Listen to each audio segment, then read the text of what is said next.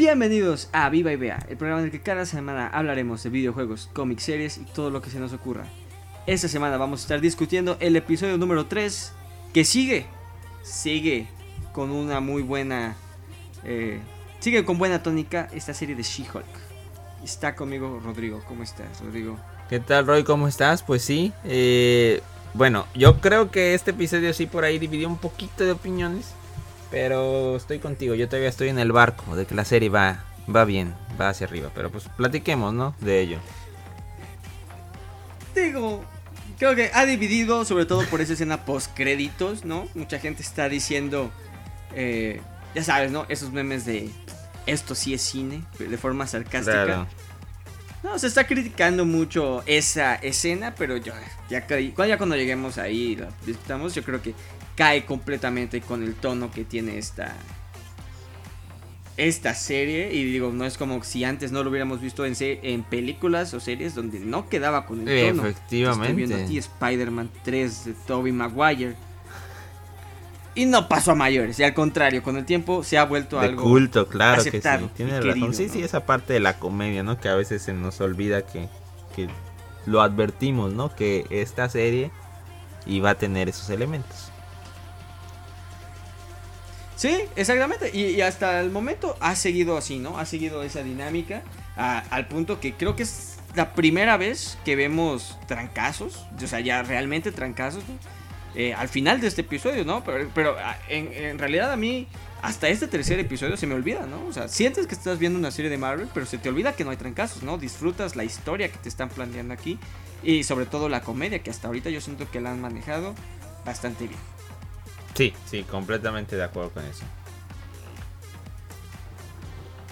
Sí, pero bueno, vamos a hablar del episodio, el episodio que empieza medio resolviendo las dudas que ya teníamos, ¿no? Con Emil, que hasta el momento sigue pareciendo reformado. Menciona que Wong lo sacó contra su voluntad, pero que fue él el que decidió regresar, ¿no? E, esa escena que vemos en Shang-Chi, al parecer, Blonsky no estaba trabajando con Wong, más bien Wong eh, estaba usando Blonsky. Sí, no, una extraña revelación. Bueno, primero pues, de parte de, de Emil, ¿no? Explicando por fin lo de Shang-Chi. Yo no sé si cuando grabaron Shang-Chi ya tenían planeada esta explicación con Shigol. La verdad, solo ellos sabrán. Quizá algún día lo comenten. Pero pues e, es claro, ¿no? Que, que pues en este momento la abominación ya definitivamente tiene control sobre su transformación, pero pues decide seguir, seguir preso después de haber ayudado a su amigo Wong, que ya nos explicará Wong sus motivos, que aún me parecieron un poco dudosos.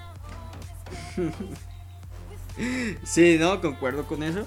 Eh, y ya, ¿no? Cuando, cuando, este Emil, ¿no? Menciona a Wong, se dedican a, investigarlo y esta escena también fue una joya cuando lo encuentran en LinkedIn con una conexión mutua que es Bruce Banner. y, como dato curioso, ¿no? Podemos ahí ver los... Eh, a qué se ha dedicado Wong a lo largo de años, ¿no? Eh, vemos que su puesto actual es hechicero supremo, está listado como hechicero supremo en, en LinkedIn. Previamente eso fue bibliotecario por 11 años en Camartage y antes de eso fue empleado de Target por 9 años, también en Camartage. sí, ¿no? Igual por ahí un poco de risas en cuanto a sus posibles ubicaciones, ¿no? Que pues son dos puntos geográficos distantes.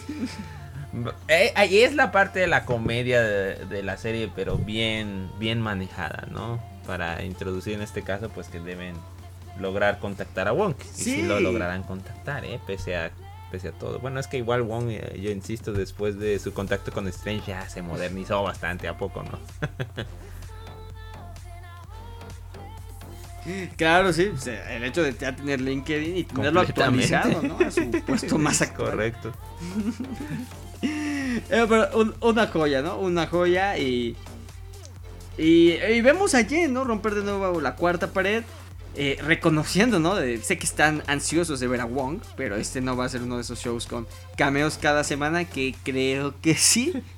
Grandes, pequeños, pero ah, aparece que sí, va a ser uno de esos programas con cameos cada semana. Pero reconociendo, ¿no? Reconociendo ya tuvimos tres de los cuatro que se esperan, ¿no? Nada más está faltando la puerta de Daredevil. Van a ser los cuatro sí. grandes cameos presupuestados, ¿no? Emil, eh, Banner y Wong y, y- Daredevil. Y seguramente puede haber un quinto elemento Daredevil, por sí. ahí.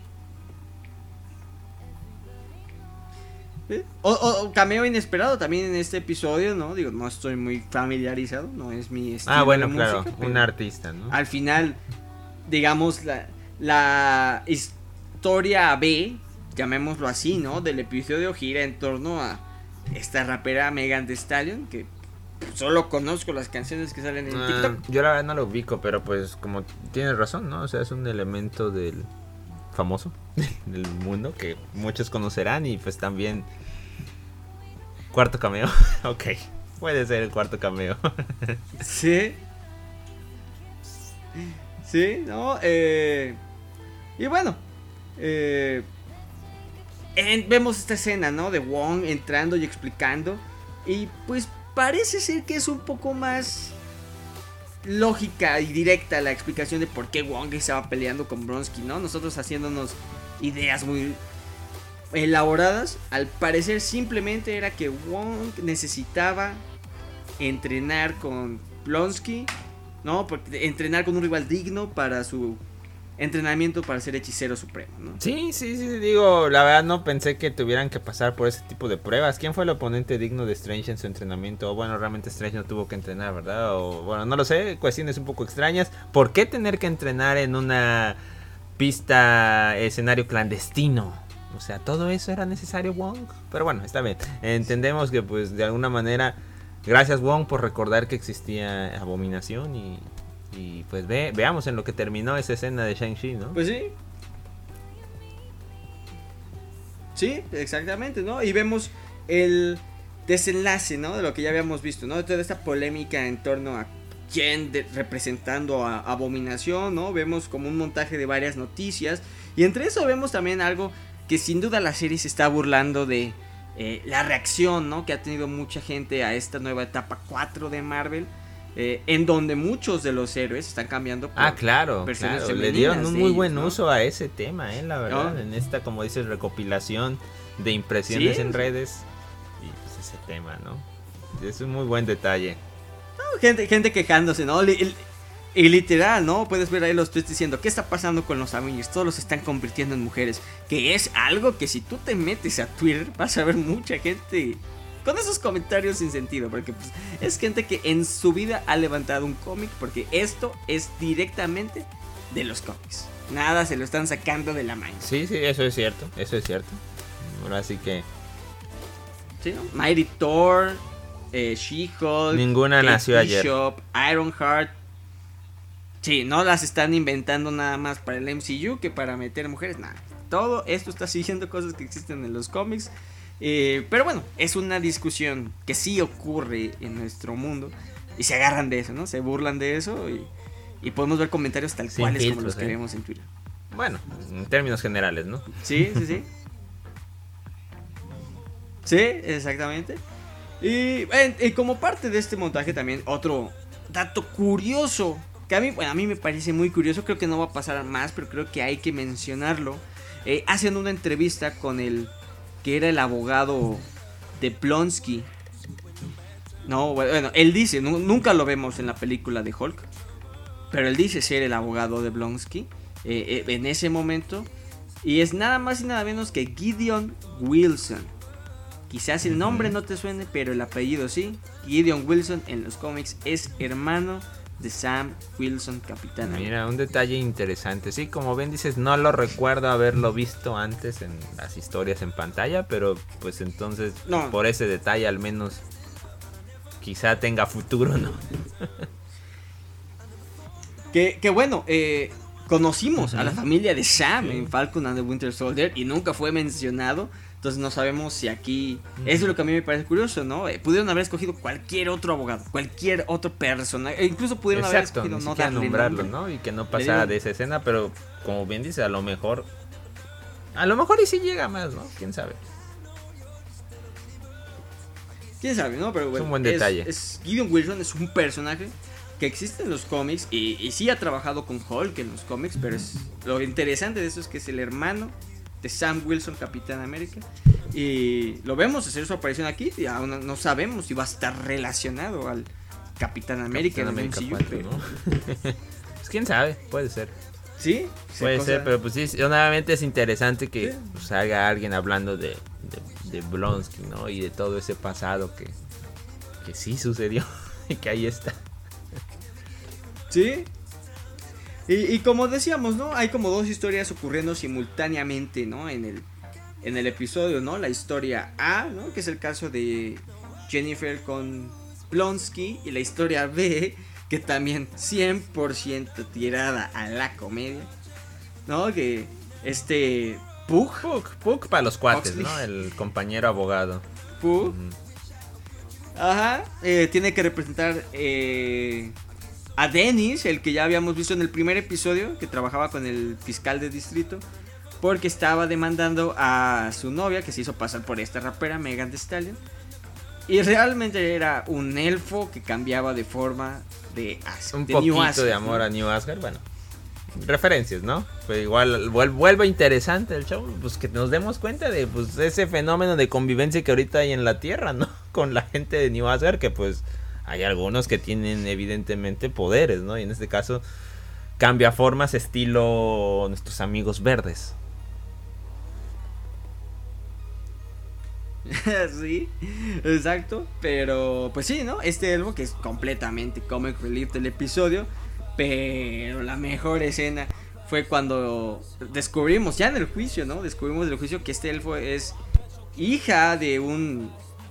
Eh, bueno, de, ¿cuál es la palabra? Eh, de un diplomático. Un diplomata. Sí, ¿no? Bueno, a- algo pues tiene, tiene inmunidad diplomática por su familia y pues no le funciona porque ella está en Estados Unidos, no está en New Asgard y quiere usar el discurso de Thor, ¿no? De Asgard no es un lugar, Asgard es su gente. Sí, la- eh, insisto, o sea, eh, buen tema de comedia, pero bien metido, ¿no? Al asunto judicial con el juez, efectivamente, y pues todos nos dimos cuenta, ¿no? De, ahorita no me venga con cosas de, de Thor, ¿no? Evidentemente, pues el juicio tiene que seguir. Y, y después, más adelante, hasta muy chusco, ¿no? El comentario que va a hacer Jennifer de que, pues, como la trama A y la B convenientemente, pues van a, a unirse por ahí, ¿no? Para dar el giro para resolver ese caso. Sí. Sí, pero sí, no, hasta el, hasta el juez se da cuenta, ¿no? Hasta el juez dice, los discursos motivacionales de Thor no, No, tienen no, pues peso. no, aquí es la ley, chavos. Aquí es la ley. O sea, Pero sí, ¿no? Esta, esta historia B, que es 100% comic relief, y creo que la única aportación real, por lo menos hasta ahora, no sabemos si vaya a volver a, a, a regresar algo de esta historia, es el hecho de él... Le, le regresó esta idea, ¿no? A Jennifer de usar el, el supresor de poderes, ¿no? De... de Bruce. sí, sí, exacto. Es un poquito curioso, ¿no? Como ella, pues, cree que puede por ahí haber algo. No sé qué uso se le vaya a dar, como bien dices, ¿no? Y yo creo que también otro elemento importante, insisto, es el tema asgardiano, que creo que también, pues, ahí va a seguir, ¿no? Presente. Sí. Sí, ¿no? Y por otro lado, ¿no? Como ya comentábamos, la historia A es completamente el juicio de Blonsky. Un Blonsky que vemos 100%, como decías, ¿no? En control de sus poderes. Puede O sea, transformarse y salió más, salió a- más bravo que el. Hulk, la verdad, con todo respeto. Sí. Sí. Porque y... él sin ciencia, sin tecnología, Y vemos, ¿no? O sea, él con puro meditación y Meditando. todo ese tema logró logró es- eso, no como Paul que como Banner que tuvo que por ahí meterle Banner. meterle otras cosas, ¿no? Y bien por él, ¿no? Sigue pareciendo sincero como dices. Sí. Sí, ¿no? Y sobre todo después de ver los testimonios, ¿no? Después de que mucha gente haya, tes- haya testificado Ah, a claro. su favor, ¿no? Gente Los- de, ahí la algunos prisión. empleados, ¿no? Y luego el tes Sí, y luego el testigo estrella, ¿no? Wong, que por cierto tenían ahí referenciado, o sea, tenían como el nombre de la persona y su profesión, ¿no? Así de guardia del de de la prisión, ¿no? Exacto. Bibliotecaria de la prisión. Tenían Wong, Wong, ¿cómo y su tenían hechicero supremo de las Sí artes místicas. ok. Ay, ay, ay, yo sí estaba, estaba Sí, un Wong, poco, yo sí estaba un supremo de las nervioso artes de que no llegaba tu amigo Wong. eh. No, pero llegó Wong. eh, Y explicó todo, ¿no? Explicó todo que al final esa fue la última... El último argumento para liberar a, a Blonsky. Y en el proceso Wong admite haber cometido un delito. Participar en la liberación de un convicto. Sí, no, obviamente, y, termina huyendo, ¿no? Pues nadie lo iba a detener, pero pues sí, es... es claro, es, este, es obvio, ¿no? Que, rompió leyes. Digo, él, no sé si tenga ciudadanía, ciudadanía estadounidense. Aunque de todos modos eso no lo no, le quitaría lo culpable. Pero bueno, me, me gustaría que Wong necesitara consejos legales ¿Sí? Y tuviera que recurrir a, Jennifer para salirse de este predicamento en el que él solito se metió. Sí, pero ante todo fue honesto, ¿no? O sea, digo, obviamente aprovecha el bug de que pues nada más abre el círculo y se escapa, pero pues fue honesto y, hizo la buena obra de pues exculpar a, a Blonsky. Así es.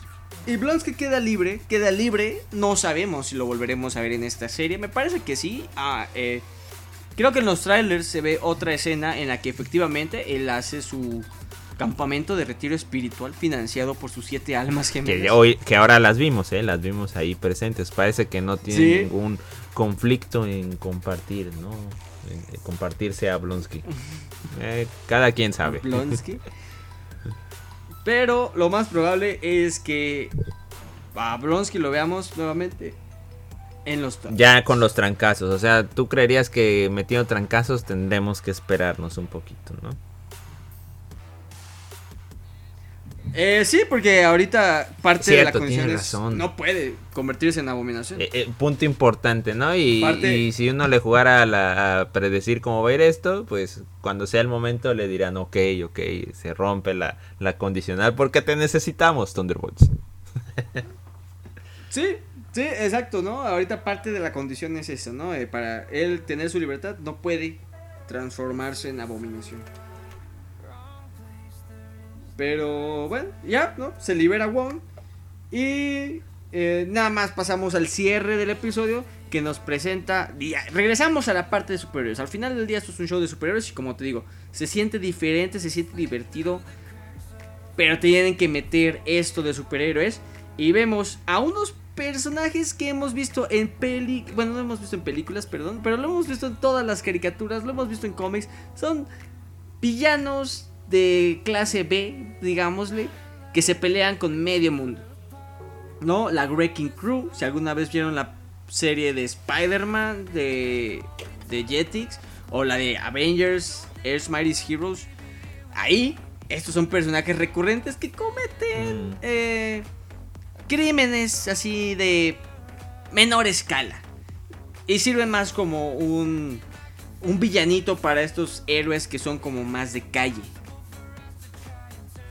Claro, claro, ¿no? Que digo, bueno, aquí a mí me llama un poco la atención porque cuando son derrotados, evidentemente, no, la verdad es que no pudieron hacerle ni cosquillas a nuestra heroína.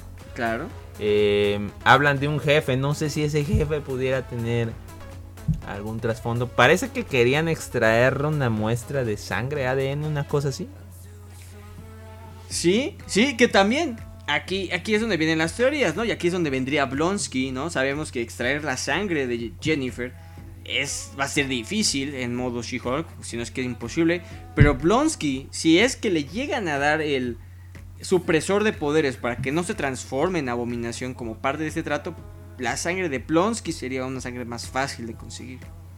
Que ha de tener propiedades similares a la de Banner y Jennifer. Sí, probablemente igual ya incluye las modificaciones de la meditación, ¿no? para, para que se inyecte, controle sus poderes desde el día 1.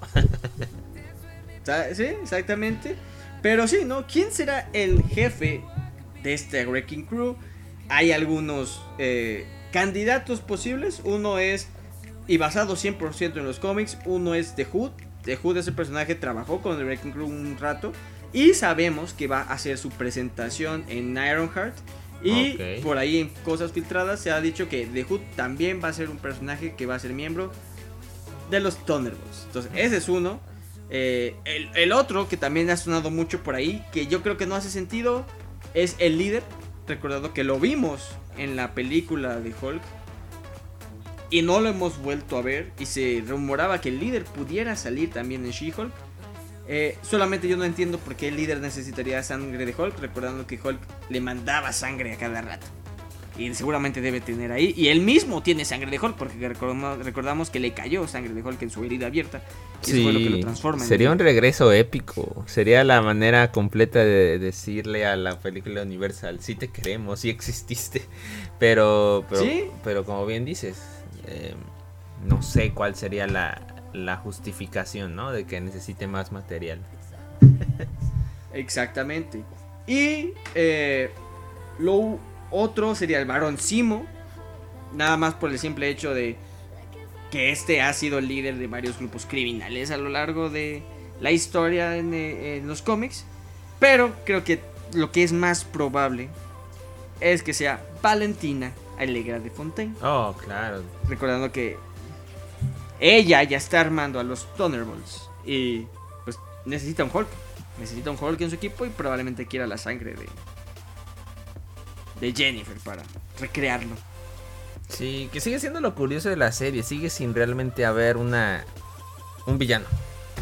Digo, no es queja. No es queja porque lo que ha habido en los tres episodios han sido elementos interesantes para la historia. O sea, son cosas que la verdad, si no los ves en la serie, más adelante podrías sentirte un poco perdido, ¿no? No sé, viendo alguna película o otra serie, ¿no? Que pudiera hacer referencia a algo de esto y te agarraría desprevenido. No es queja, pero pues a ver, ¿no? Digo, faltan todavía que cinco capítulos o hasta un poquito más. Cinco episodios, sí. Cinco, ¿no? Entonces, este. exacto. Igual y parte de lo diferente de la serie es que ni siquiera haya nunca un villano, pero insisto, cada capítulo ha valido hasta ahora. Así es. Así es. Eh, y bueno, recordamos que la serie va a tener eh, pues yo creo que van a haber tres cosas ocurriendo, ¿no? En el trasfondo, por un lado tenemos la parte de abogados, que es lo que va a estar moviendo eh, la serie, ¿no? Eh, vamos a tener también la parte de, pues esta nueva dinámica que nos acaban de meter, ¿no? De esta persona que está buscando claramente la sangre de Jen, a, la Wrecking Crew. Y lo que esperamos que nos resuelvan, la historia de Hulk en el espacio. Claro, el tema de Banner, como tiene, razón, al menos hay esos tres elementos que pues en cinco episodios, si no se resuelven, al menos deberían tener algún avance, ¿no? Claro, claro. Pero bueno, será cosa de esperar, será cosa de esperar. Eh, recordando que cada episodio tiene escena post créditos y hasta ahorita siguen con la parte chula. 100% ¿no? Esta escena post créditos comedia, creo que queda con el tono de la, de la serie. A mí no me molestó en lo absoluto. Sí, sí. El hay de este episodio se ve peor que en el FIFA. Sí. Eso es un hecho. Eso no lo vamos a esconder. Pero la escena queda con el tono de la serie. No me molesta. Creo que hemos visto cosas mucho peores. No, yo creo que si son fan de ese artista debe haber sido genial. Entonces, pues cumplió su propósito, ¿no? Entonces no veo, no veo mayor detalle, la verdad. Sí, digo, nosotros estamos en el otro mercado, ¿no? Nosotros estamos viendo esta serie por, eh, por los héroes, ¿no? La, la, relación que tiene con los cómics, con el MCU. Pero pues sabemos que al final es un negocio y tienen que apuntar a diferentes grupos. Eh, sí, bueno, eh, Megan Stallion no es de nuestro grupo de interés, no estamos en ese grupo, pero seguramente así cubren con la otra parte del mundo para tener ratings. Sí, sí, sí, exactamente. Y pues eso lo, o sea, la escena del final, ¿no? Rematado con comedia y no ¿Eh? pasa más, no pasa más. Esperemos al cuarto capítulo y la cuarta escena, ¿no? Que por ahí sigue la, premisa, ¿no? La cuarta escena post créditos. ¿Realmente seguirá haciendo comedia? ¿De qué será? O a lo mejor van a ser capaces de mezclar comedia con algo relevante, ¿no? Según esos comentarios por ahí que nos platicaste hace un tiempo. Pero ya, ya llegará. Llegará tan pronto como el miércoles. Digo, el jueves, todavía la costumbre, perdón. Jueves, jueves. todavía la costumbre. Sí. Pero bueno, sí, veremos ya el tan ansiado episodio 4 la siguiente semana. Pero, pues bueno, eso fue todo por el episodio de esta semana de She-Hulk. Recordándoles que también, después de que 8, 8 meses, casi 9, después del estreno de Spider-Man No Way Home, la película se ha reestrenado en cines con 11 minutos de contenido extra. Como ya se podrían imaginar, no van a agregar nada de contenido que sea de relevancia para el MCU, nada que cambie o que agregue a lo que ya conocemos. Todo lo vi, todo lo, lo importante sí, se vio en la película, pero eh, es, es, agradable verlo, ¿no? Si vemos ahí sobre todo más interacción entre los tres Spider-Man, que es lo que todos queríamos ver. Y sobre todo vivir la experiencia nuevamente del cine. Creo que eso es lo que vale la pena, ¿no? Volver a ver esas escenas donde aparecen los Spider-Man en pantalla grande. Creo que eso es lo mejor que uno que pudiera pedir. Sí, no, pues si pueden ir, vayan. Porque pues no todos los países tuvieron este privilegio, ¿no? De tener este reestreno. Entonces hay que tratar de ir y apoyar para que pues se siga teniendo considerado a México, ¿no? En este tipo de contenidos. Bueno, hablando por México, ¿no? Que evidentemente aquí sí hubo reestreno. si usted escucha en otro país y no tuvo reestreno, eh, perdón, lo siento. Pero sí, digo, si, si no hubo reestreno, pues nada es relevante realmente. Solo es volver a disfrutar la película en el cine. Eh, ya, ¿no? Eh, es, es bonito verla y la ver en el cine. Nueve meses después de ese momento tan glorioso de ver a los tres Spider-Man. Eh, nada más, ¿no? Pero sí, vayan a ver, aprovechen que creo que en varios lados el cine va a estar barato esta Cierto, tienes razón, se viene esa promoción. Digo, al aquí en México de cajón las dos grandes, Cinemex y Cinépolis, le van a entrar a esto de los boletos super baratos. Entonces, yo creo que tener ahí a Spider-Man en, cartelera es una buena opción si gusta aprovechar esa promoción. ¿No? Venga. Sí. Y bueno, nos estaremos escuchando la siguiente semana para discutir de todo lo que nos deje el episodio 4 de She-Hulk. Así sea, gracias. Hasta, luego. ¿Es tu momento, Matt Murdock? Ya lo veremos.